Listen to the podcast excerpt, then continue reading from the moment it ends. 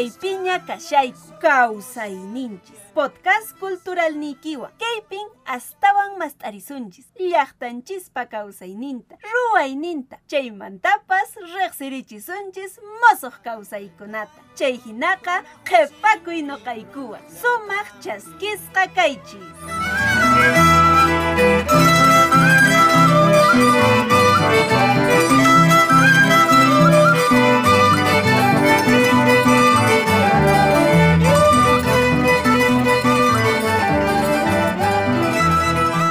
Anillanchi Meinayan, ¿cómo están todas y todos nuestros oyentes? Tu podcast cultural Causaininchis es producida por la Subdirección de Industrias Culturales y Artes de la Dirección Desconcentrada de Cultura de Cusco.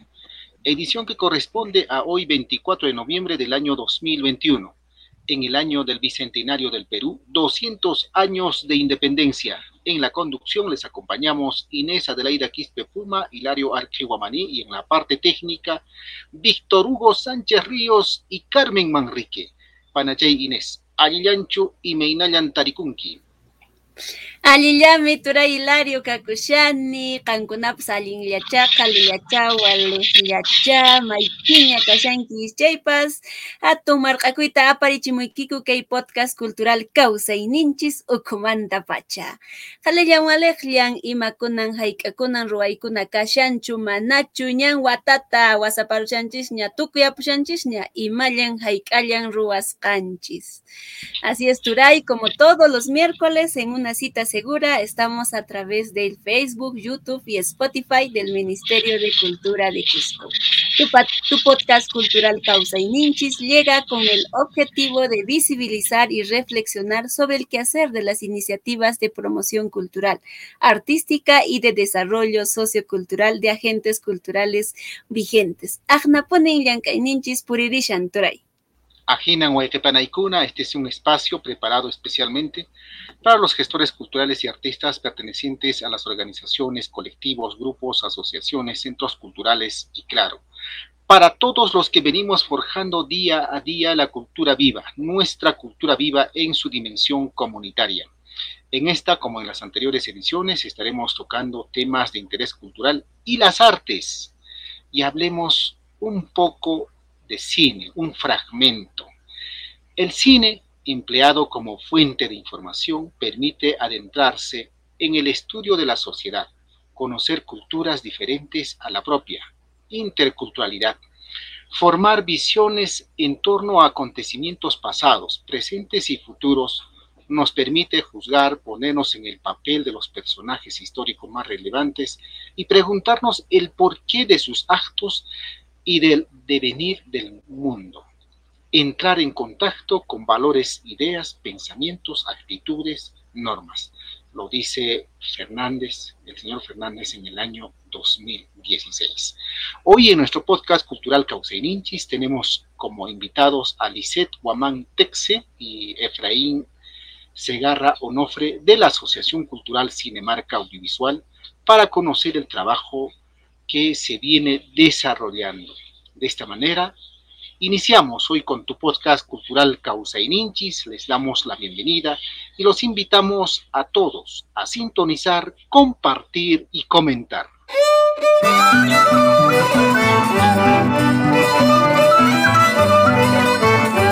Hablemos con nuestro invitado, Minchanchisuan Rimasu. El cine es un instrumento de comunicación de masas porque llega a todo el mundo y de comunicación social porque nos ayuda a conocer mejor nuestro entorno. Keitan Iwanchis, Martínez y Salanova en 1998 y 2010 respectivamente. En ese sentido, ñañay turay ñanque y piña mincanchis tarico. ¿Ah? Aquí están ya nuestros invitados. Turay Hilario, Rexiusun ya Amaginachu le damos la cordial bienvenida a Lisette Texe. Ella es comunicadora, gestora cultural, miembro de la productora Cinemarca Audiovisual, integrante de la red de microcines Cusco y del programa Puntos de Cultura del Ministerio de Cultura, productora radial, facilitadora de radio, cine comunitario, medios de comunicación, TICS. Por otro lado, también está con nosotros Efraín Segarra Onofre, fotógrafo social, comunicador social y entusiasta del cine, miembro de la Asociación Cultural Cinemarca Audiovisual. A ambos, Lisette, Efraín, nuevamente la bienvenida a Lillancho y Meinal. Tus saludos, Lisette. ¿Qué tal? Buenas tardes con todos compañeros, compañeras. Es un gusto para mí estar presente el día de hoy con ustedes, acompañarles en este microprograma, ¿no? Para poderles brindar nuestras experiencias como Cinemarca Audiovisual. Muchísimas gracias, Efraín. ¿Cómo está usted? Hola, Hilario. Hola, Inés. Muy buenas tardes. Muchas gracias por invitarnos a nosotros como parte de la asociación para este programa este podcast cultural el día de hoy. Muchas gracias. Eh, conversemos, comentemos, seguramente breve, ¿sí? Y, quisiéramos que este tiempo breve sea aprovechado al máximo. En ese sentido, coméntenos, no sé si Niceto, Efraín, ¿cómo nace la Asociación Cultural Cinemarca Audiovisual? Bien, Cinemarca Audiovisual nace en el año 2010, en el mes de septiembre. Nosotros nacemos con siendo parte de un colectivo pequeño conformado por jóvenes estudiantes, la mayoría de ciencias de la comunicación, con un fin común, ¿no? Que es democratizar el cine en Cusco y también en las comunidades rurales. Además del cine, ¿hay otra línea que ustedes vienen trabajando? Por el momento estamos trabajando lo que es el cine comunitario. En adelante aspiramos a trabajar lo que es, lo que es también la radio comunitaria, ¿no? Hablando del cine, eh, hay seguramente temáticas, ¿es así? ¿Ustedes eh, tienen programado quizás abordar temáticas por meses o quizás por años? claro, por supuesto. Por supuesto, nosotros escogemos las temáticas que desarrollamos, ¿no? que trabajamos como asociación. Por ejemplo, depende mucho del contexto en el que estamos trabajando en ese en un momento determinado, ¿no? En una comunidad, en una zona rural o bueno, en una zona urbana, depende mucho de las temáticas que vamos a trabajar de acuerdo al contexto, de acuerdo a las problemáticas que se da en cada contexto. Cuando ustedes salen, eh, digamos, a comunidades que seguramente lo hacen, eh, el, cine o las proyecciones que desarrollan en el lugar, ¿están en quechua? ¿Las películas están en quechua, eh, dobladas? Claro, tratamos de que el contenido que nosotros difundimos sea lo más accesible posible para nuestro público, ya sea para personas con discapacidad, ya sea para personas quechohablantes o tal vez de otros idiomas, ¿no? Lo que nosotros intentamos es que los productos que nosotros difundimos tengan mejor llegada en un determinado contexto. Coméntenos en qué comunidades, sobre todo, a ver, en esta, en esta en este 2021 que de a pocos eh, se va abriendo nuevamente y de a pocos se va teniendo eventos con público presente. Ah, seguramente han hecho alguna proyección. Cuéntanos. Em, bueno, en esta etapa de pandemia nosotros estamos empezando el proyecto de Cinetambo como Cinemarca Audiovisual en, en Sicuani, en la comunidad de Pampapaya, pero nuestro público objetivo son niños niños y niñas, personas con discapacidad, pero niños, ¿no? Porque nos estamos centrando en este público para que podamos tener también una mejor llegada, comenzar a trabajar con ellos en adelante con jóvenes y con adultos, mujeres, en especial mujeres, ¿no? En adelante. Eh, Efraín tal vez nos pueda comentar un poco más al respecto. Hola Hilario, eh, para nada más agregar a lo que decía Lisette, eh, hace 10 a 11 años ya Cinemarca sigue trabajando hasta ahora sin ninguna interrupción. 10 años de un trabajo constante, de, organización, de llegada a la población, de muchas experiencias, de mucho aprendizaje, de muchos viajes de, proyección de cine comunitario en las 13 provincias del Cusco, gracias a, esta bonita iniciativa, antes todavía como parte del proyecto de la Red Nacional de Microcines. Eh, Cinemarca un 7 de septiembre eh, nace en, acá en Cusco. Inicialmente eh, hizo proyecciones en la plaza de, San Sebastián al aire libre, con un, pequeño, con un pequeño proyector, con un pequeño ecran, con sillas eh, gestionado todo por miembros entonces de Cinemarca. Eh, a lo, último que decías, eh, nosotros esporádicamente en los últimos años hemos seguido viajando a provincias, a comunidades, tal es el caso de Urubamba, de la comunidad de Uchicón. ahora último hemos hecho dos proyecciones como parte de, un festival de cine de, de Chasqui, eh, en Sicuani, en, una comunidad. Así que no, durante estos 10 años hemos tenido actividad constante en el cine, en la proyección audiovisual para la población que lo necesita. Interesante. Efraín, ¿cuáles son los criterios de selección de los materiales que se proyecta? Ah, seguramente los tienen. Digamos que si salen a alguna comunidad ah, o se va a ir al, al Valle Sagrado no sé, eh, coméntanos eh, hay dos formas de selección de, los productos que nosotros mostramos. Uno, eh, como parte de la programación del Grupo Chasqui, que es una programación a nivel nacional mensual con ejes temáticos, pero cada, nosotros sabemos que eh, Cusco es un contexto muy diferente al que puede pasar en, el norte, en Lambayeque, donde también hay microcines, o en Trujillo, o en el mismo Lima, o, en, la selva. Nosotros tenemos que adaptarnos y, ver qué películas pueden funcionar aquí, y también parte de los intereses que, que tiene la población misma. Nosotros, eh, como parte también de un proyecto, también eh, últimamente hemos estado enfocándonos a, material audiovisual que, que, tenga un contenido social, cultural, crítico, que, y sobre todo de, lo que a nosotros nos interesa actualmente y que creo que durante muchos años va a seguir en boga este tema del calentamiento, del cambio climático, del, de estos temas que aún siguen, van a seguir vigentes hasta por mucho tiempo en adelante, ¿no?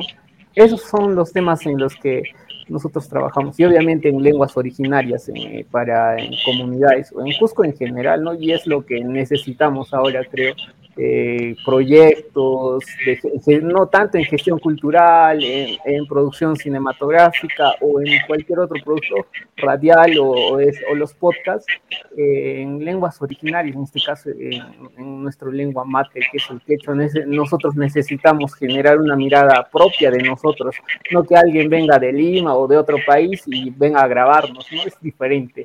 Y hay un ejemplo muy clásico que es el no sé si clásico, pero me imagino que la mayoría conoce o, lo entiende, eh, todas las personas que están en este camino del cine comunitario y la soberanía audiovisual, que es el que tú invites a grabar eh, a otra persona que no conozca sobre nuestras costumbres, que tiene solo referencias o que haya visto un, un documental o un video, que le interese nada más sobre el color o los paisajes que, venga otra persona a grabar, este, obviamente va a grabar lo que a él interesa o lo que le parece bonito, pero cambia las cosas y es muy diferente cuando uno mismo que conoce y es, el, y es del lugar, de la zona, graba. O sea, a las dos personas le decimos que graben este, un mismo tema y las dos personas van a grabar un contenido muy diferente diferente. La mirada propia, ese contenido, eso es lo que necesitamos y eso es lo que no hay. Y es muy difícil competir con, con la industria cinematográfica, más ahora que, hay, que se ha aperturado el Cineplanet, el Cinerama, para que no nos vayan a cortar el programa por anunciar esos nombres. Súper interesante. Y es verdad lo que mencionas, ¿no? Creo que estamos ahora en tiempos en los que no solo queremos ser visibles, sino hacer ver una, una lectura real de lo que somos y desde, desde nuestra propia cultura, desde nuestra propia lengua. Y, qué bueno que estén también en este camino y son 11 años seguro tienen un cimiento muy fuerte trabajado y van a lograr, si se lo proponen, como eh, lo que estás mostrando, Efraín. Eh, Lizeth, nos comentabas que está, han estado en algunas comunidades y también eh, los temas que eligen es según a dónde van, ¿no? Quería preguntarte sobre vuestros ámbitos de acción, ¿no? ¿Nos puedes comentar en qué comunidades, en qué distritos ha estado Cinemarca Audiovisual? Bueno, actualmente nosotros estamos trabajando en Sicuani, nos estamos centrando en, en la comunidad de Pampapaya. Anteriormente hemos trabajado, como Efraín lo mencionaba, en comunidades en Urubamba, Chicón, por aquí cerca, ¿no? En, en diferentes comunidades, por ejemplo, Anta, más adentro, Colquepata.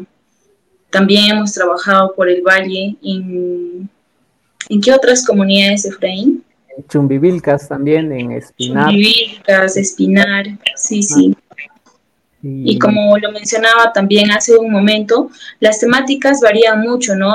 Si bien es cierto, nosotros como parte todavía de la red nacional de microcines, es que tenemos unas temáticas que manejamos a nivel nacional, pero aparte de esas temáticas tratamos nosotros de escoger la temática de acuerdo al contexto donde trabajamos, porque la problemática, por ejemplo, que se da aquí en Cusco no es igual, como menciona Efraín, a la que se da en el norte, ¿no?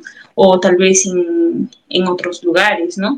Mm, por ejemplo, en las zonas rurales nosotros tratamos de de ver cuál es la problemática que se da más en ese contexto, ya sea en cuestión a violencia, ya sea en cuestión a género, en cuestión a otro tipo de temas. De acuerdo a eso, nosotros tratamos de trabajar más con la población.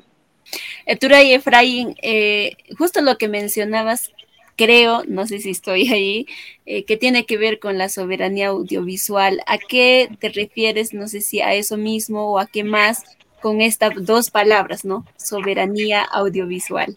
Gracias Inés por darme el paso. Y, soberanía audiovisual también creo que, es muy parecido a lo que actualmente se viene hablando a nivel nacional o durante el año pasado sobre soberanía alimentaria. Y soberanía audiovisual es, pues, es lo que nosotros necesitamos y lo que no hay, lo que, bueno, escasamente hay, y lo que falta acá en el Perú, en Cusco y probablemente en toda Latinoamérica. Eh, soberanía audiovisual, aparte del concepto que ya existe, me gustaría entenderlo como algo que, pasa acá en Cusco. Y soberanía audiovisual es generar material audiovisual, eh, gestionar material audiovisual para que podamos consumirlos nosotros mismos. Y eso es soberanía audiovisual, producir y, consumir material audiovisual del mismo lugar.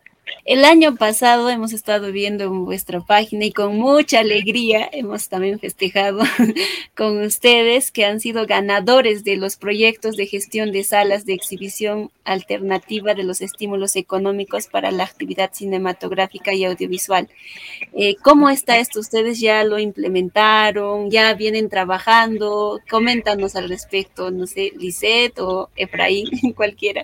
Eh, claro, sí, este proyecto de, de, una sala alternativa mm, lo hemos ido, bueno, o sea, la experiencia ha estado ahí, los antecedentes, ¿no? O sea, son 10, 11 años de, de experiencia de haciendo cine comunitario, llevando proyecciones o haciendo exhibiciones en comunidades acá en Cusco, en barrios eh, alejados, ¿no? En zonas donde es accesible eh, o estas plataformas digitales.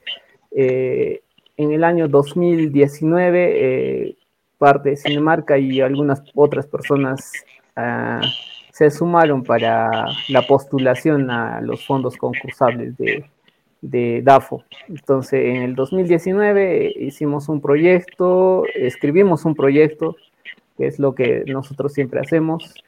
Y eh, ya, pues, como un primer tanto no, no lo logramos hacer, pero en el 2019, ya teniendo esa, esa, esas, esa experiencia de la postulación del año 2019, logramos eh, ganar un fondo eh, para, la, para la realización, para este proyecto, ¿no? De, sal, de una sala alternativa.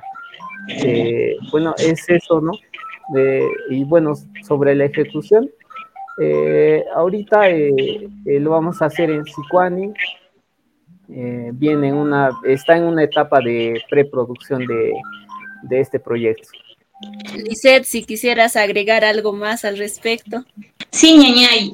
Em, como les comentaba mi compañero Efraín, nosotros hemos estado luchando ¿no? para obtener algún apoyo económico por parte del Estado desde el 2017, 17-18 y felizmente el 2019 recién logramos este, este apoyo por parte del Estado. Nosotros muy felices de compartir esta alegría con todos nuestros amigos de Cinemarca y nuestros amigos también que se unieron al proyecto y ya pues actualmente también están apoyando.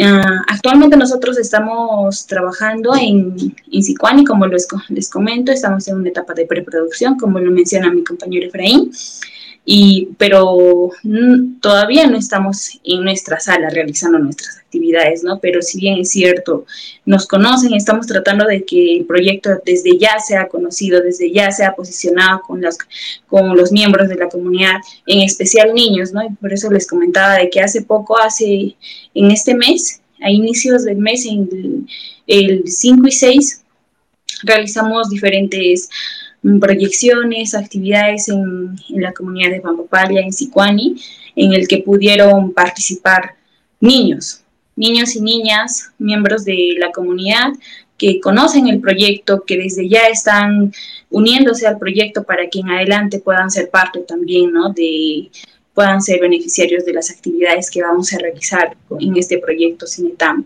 en Sicuani. Interesante, muy bonita experiencia de parte de Cinemarca Audiovisual. Bueno, ustedes también son punto de cultura. Y, ser punto de cultura eh, tiene, digamos, algún plus adicional en beneficio de la población, quizás. Coméntenos sobre ello. ya, bien, nosotros como punto de cultura lo que tratamos es, como mencionaba Efraín, incentivar lo que es la democratizar el cine comunitario, ¿no?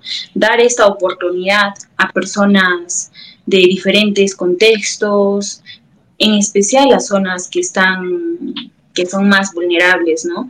Entonces lo que nosotros tratamos es mm, dar la oportunidad, en especial a niños, ahora, de poder, de que su voz se pueda ser escuchada, de que ellos puedan utilizar esta herramienta desde lo más básico de tomar una foto hasta que ellos puedan realizar su propio producto audiovisual en el que ellos puedan mostrar su realidad desde diferentes puntos de vista, ¿no? Desde un niño, un joven, un adulto, ¿no?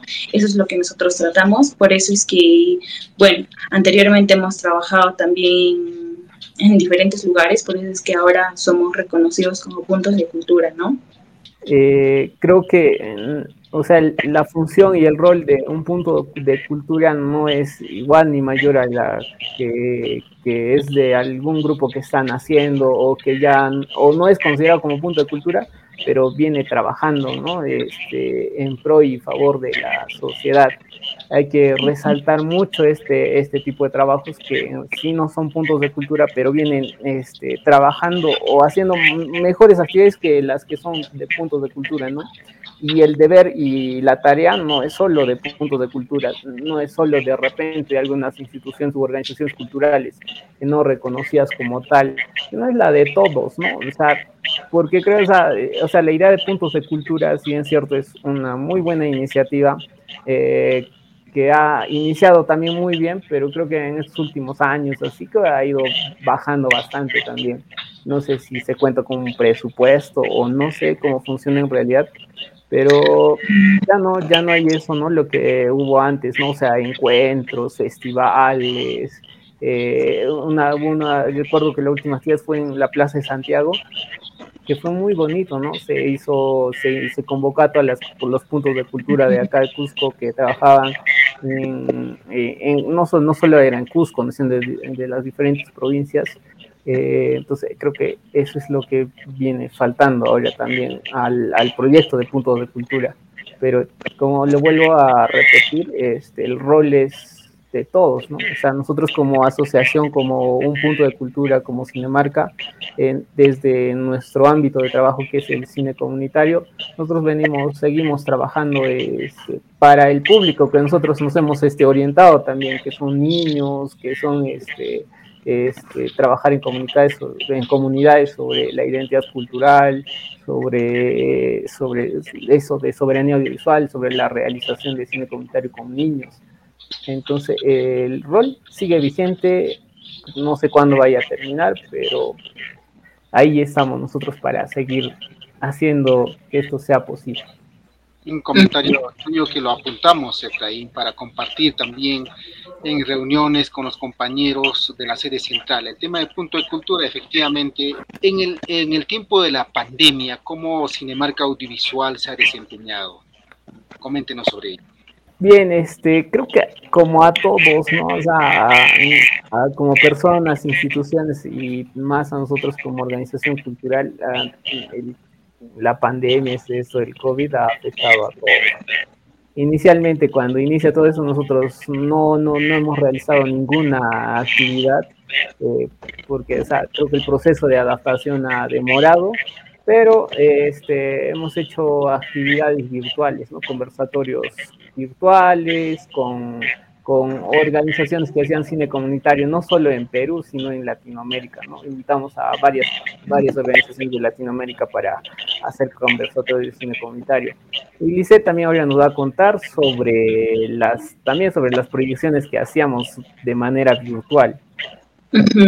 Sí, como menciona mi compañero, nosotros las actividades que realizábamos eran al 100% virtual, no podíamos hacer ni, ni con un público disminuido algún tipo de actividad presencial, ¿no? Entonces nosotros nos optamos por realizar talleres, conversatorios, todo virtualmente, proyección de películas, dependiendo también a la a cuán cuánta acogida tenía un producto, ¿no?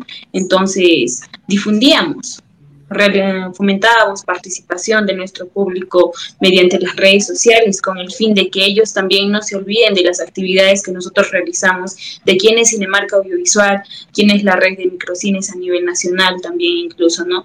Entonces, con ese fin es que nosotros seguimos realizando nuestras actividades virtualmente desde, bueno, desde que inició esta etapa de la pandemia. Y ahora estamos tratando de, de realizar nuestras actividades presencialmente. No, ya no estamos realizando mucho virtualmente, ahora estamos tratando de que todo vuelva a la normalidad, ¿no?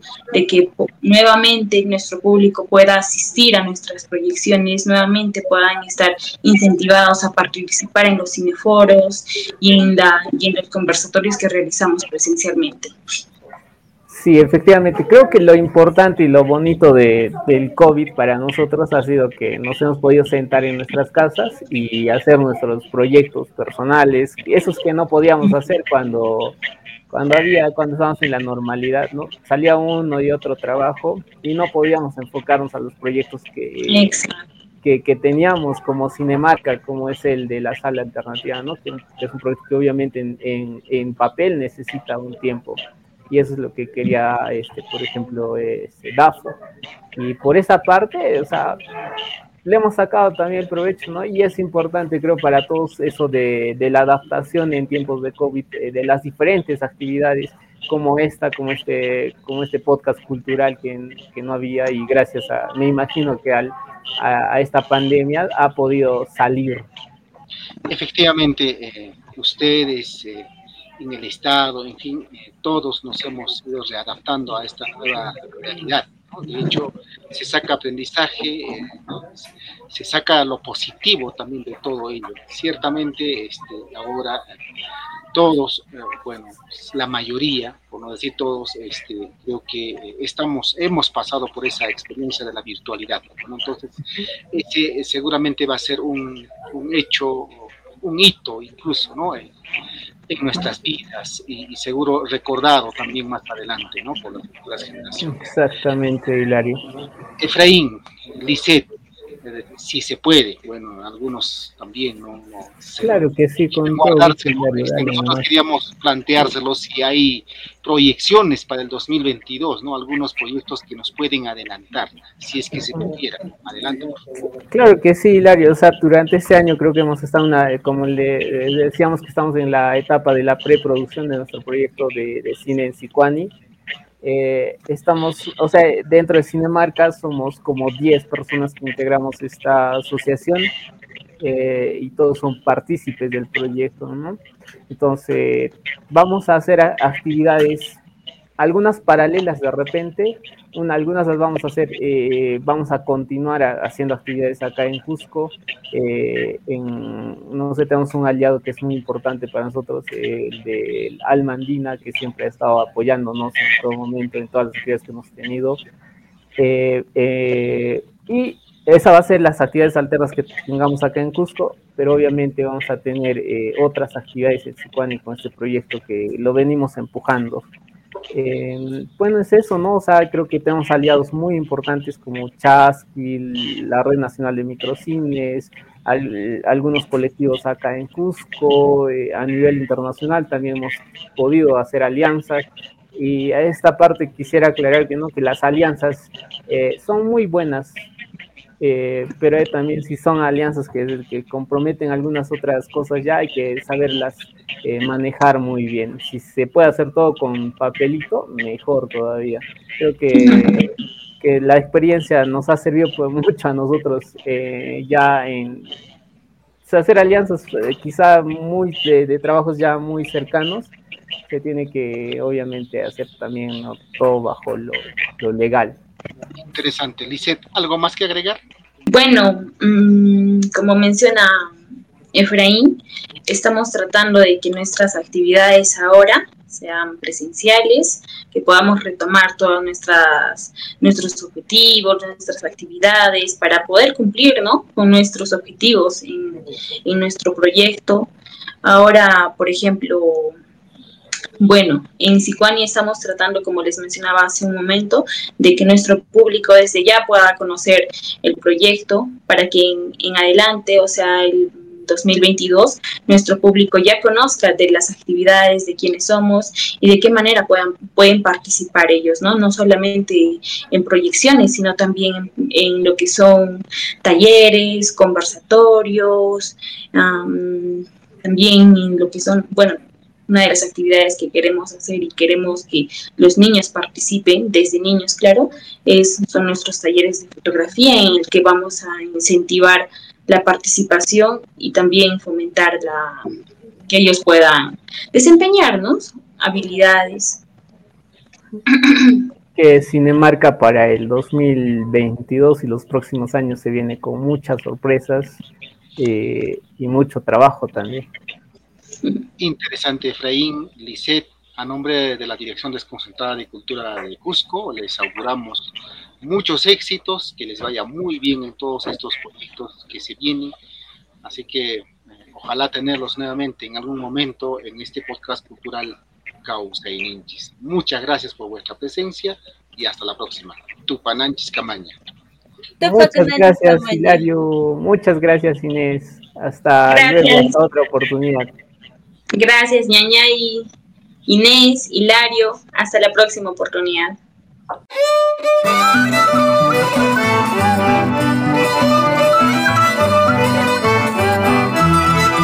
Dirección Desconcentrada de Cultura de Cusco, Uruguay Nincuna, Llancay Nincuna, Mincacuy Nincuna. A continuación compartimos con ustedes el trabajo de nuestros compañeros de la Biblioteca de la Dirección Desconcentrada de Cultura de Cusco. Sunchis, Historia del Arte Cusqueño. Hola amigos, hoy les voy a compartir un extracto del contenido del libro Historia del Arte Cusqueño, Imaginería o Escultura Religiosa Cusqueña de los siglos XVI, XVII y XVIII, de Teófilo Benavente Velarde. Imaginería o escultura. La palabra imaginería proviene de la voz latina imago, que significa imagen, figura, representación, semejanza, simulacro, retrato o parecido, etc. El término alude a la representación o apariencia de una persona o cosa por medio del dibujo, la pintura, la escultura, etc incluso por medios de reproducción mecánica, grabados, fotografía, y se agrega que es el sustantivo con que se nombra las esculturas religiosas. Desde luego, el artífice que la ejecuta se denomina imaginero, nombre usual que se da a los escultores religiosos de todos los siglos y de todas las latitudes. El imaginero. El artista que ejecuta la imagen es el imaginero, nombre dado a los grandes escultores del siglo XVII. Este término se empleó por primera vez en España para las diferentes escuelas y talleres en que se trabajan en serie todas las imágenes religiosas que vinieron a América, pues los monarcas vieron la necesidad de dotar de ellas a los principales templos del Nuevo Mundo con el fin de evangelizar a la población. Los imagineros cusqueños añadieron a su vocación religiosa la delicadeza artística de sus antecesores los incas. Así es inmensa la cantidad de esculturas e imágenes que han poblado los templos, las capillas, los santuarios y hasta los hogares, pues no hay casa donde no exista una imagen de Cristo, de la Virgen o de algún santo. Escultores extranjeros que perfilaron la imaginería religiosa cusqueña. Los grandes maestros generalmente venidos de España, Italia y otros países de Europa, en su mayor parte fueron religiosos, admitidos con la exclusiva finalidad de enseñar el arte de la imaginería a los habitantes nativos de América. En esta labor tan importante para el adoctrinamiento cristiano, se cita en primera línea a los religiosos de la Compañía de Jesús, quienes resultaron buenos propulsores del arte de la escultura, creando verdaderas escuelas. Uno de ellos es Bernardo Demócrito Viti. Hermano jesuita, Bernardo Demócrito Viti estuvo en el Cusco en 1583, realizando su obra artística para la institución religiosa establecida en la antigua capilla inca. Se inicia así una escuela de aprendizaje del arte en sus diferentes manifestaciones, ya que era pintor, escultor, retablista y profundo conocedor de las artes menores, orientando su producción a lo religioso y ritualista. Entre sus obras se tiene Santa Marta del siglo XVI, relieve perteneciente al primitivo retablo de la Compañía de Jesús, Hoy se encuentra en el Museo Histórico Regional. San Gregorio Magno, relieve del siglo XVI, perteneciente también al primitivo retablo de la Compañía de Jesús y asimismo se encuentra en el Museo Histórico Regional. Los imagineros o escultores cusqueños. El Cusco ha sido y es el emporio del arte en todas sus manifestaciones. Tal vez la producción escultórica sea mayor que la pictórica, pues no existe templo, convento, monasterio, beaterio, capilla de hacienda o casa de familia que no haya poseído o posea aún la imagen o artesanía del santo patrón del pueblo, de la ciudad, del vilorrio, el del santo de pila o en general la imagen del niño Jesús para el nacimiento. Los imagineros o escultores cusqueños supieron captar para sus obras las técnicas traídas de Europa, pero en ello le agregaron su originalidad, su estilo propio, logrando plasmar en sus obras el verdadero mestizaje, además de incluir en ellas, fuera de la representación religiosa importada, su propia creencia andina y la fe de su pueblo sojuzgado, reforzando la religión andina inquebrantable. Grandes imagineros y escultores de nuestra tierra. La estirpe inca, predispuesta por su sensibilidad a la plástica, forma verdaderas personalidades que la elevan al nivel cumbre dentro de la historia del arte. Así la progenie real es encarnada en don Juan Tomás Tuiro Tupac Inca, sargento mayor de las nobles incas, título que ostentaba el insigne imaginero, tallador, arquitecto, dorador, retablista, ensamblador, proyectista y ferviente devoto, miembro dirigente de la Cofradía de la Hermandad del Buen Suceso de la parroquia de San Blas. Juan Tomás era miembro de la nobleza de los señores incas, emperadores del Tahuantinsuyo, y perteneciente a un ayllu que descendía de la real panaca del último emperador, el Inca Huayna Capac. Vivió en la época del florecimiento de las artes cusqueñas, bajo el mecenazgo del gran obispo don Manuel de Molinedo y Angulo, y la constancia de su gran obra se aprecia en San Blas, en San Pedro, en la Almudena, entre otros. Como escultor, este insigne artista ha dejado la excelente talla de Nuestra Señora de la Almudena y posiblemente es el autor de los retablos de esta iglesia, como lo es del retablo de Nuestra Señora del Buen Suceso de San Blas. Asimismo, se le atribuye el púlpito de San Blas, siglo XVII, de estilo barroco, obra maestra del gran arte andino, hecha en una sola pieza de cedro, con más de 70 figuras minuciosamente talladas. También se le atribuye la imagen de Cristo de las Ánimas del siglo XVII, del Templo de Santa Ana. Bueno amigos, eso es todo por hoy. Los invito a visitar la página virtual de la Biblioteca de la Dirección Desconcentrada de Cultura Cusco. Hasta otro día. También los y las invitamos a visitar las distintas plataformas de la Dirección Desconcentrada de Cultura de Cusco, como son Facebook, YouTube, Spotify, para seguir el trabajo de las diferentes subdirecciones y áreas de nuestra institución. Recuerda que este podcast estará disponible en YouTube y en Spotify. Checa, Cheichapi, Guajmanta, Uyariyuita, Tizunchis. Tura Hilario, hemos llegado a la parte final. Ari, Chuchucainin Campunchis, que el podcast cultural Causeininchis, agradecemos su sintonía. A nombre de la Subdirección de Industrias Culturales y Artes de la Dirección Desconcentrada de Cultura de Cusco. Sumaglia o Alegria, Utimunay Kukama, Tupasunya. Tupakunanchis Camaña.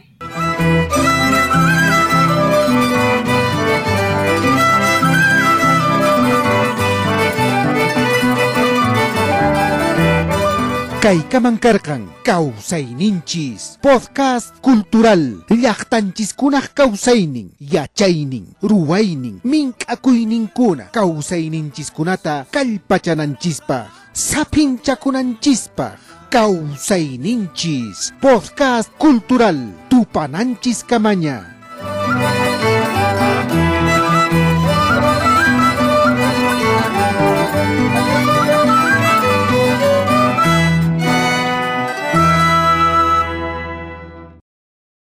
Dirección Desconcentrada de Cultura de Cusco. No hay desarrollo sin identidad. Bicentenario del Perú, 2021. Gobierno del Perú.